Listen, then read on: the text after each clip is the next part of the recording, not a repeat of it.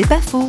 La vision que l'on a de Dieu influence notre vision du monde, Catel Berthelot, chercheuse au CNRS si on est dans la vision d'un Dieu qui, euh, en fait, peut détester ses créatures parce qu'elles lui désobéissent, etc., je pense qu'on n'arrivera pas à avoir une éthique monothéiste humaniste.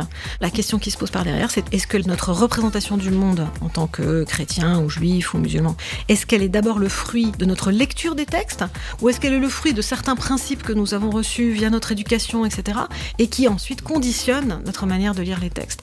C'est un grand débat. Et en fait, il n'y a pas de réponse simple à cette question. C'est-à-dire qu'en réalité, on est dans une dialectique entre deux. On est aussi le fruit d'un environnement qui est composé d'une foule de choses. Et c'est vrai que notre manière de lire les textes, elle est influencée par ça. Mais en même temps, en retour, la lecture des textes aussi oriente après notre manière de voir le monde. Donc c'est un, un jeu de va-et-vient entre les deux. C'est pas faux, vous a été proposé par parole.ch.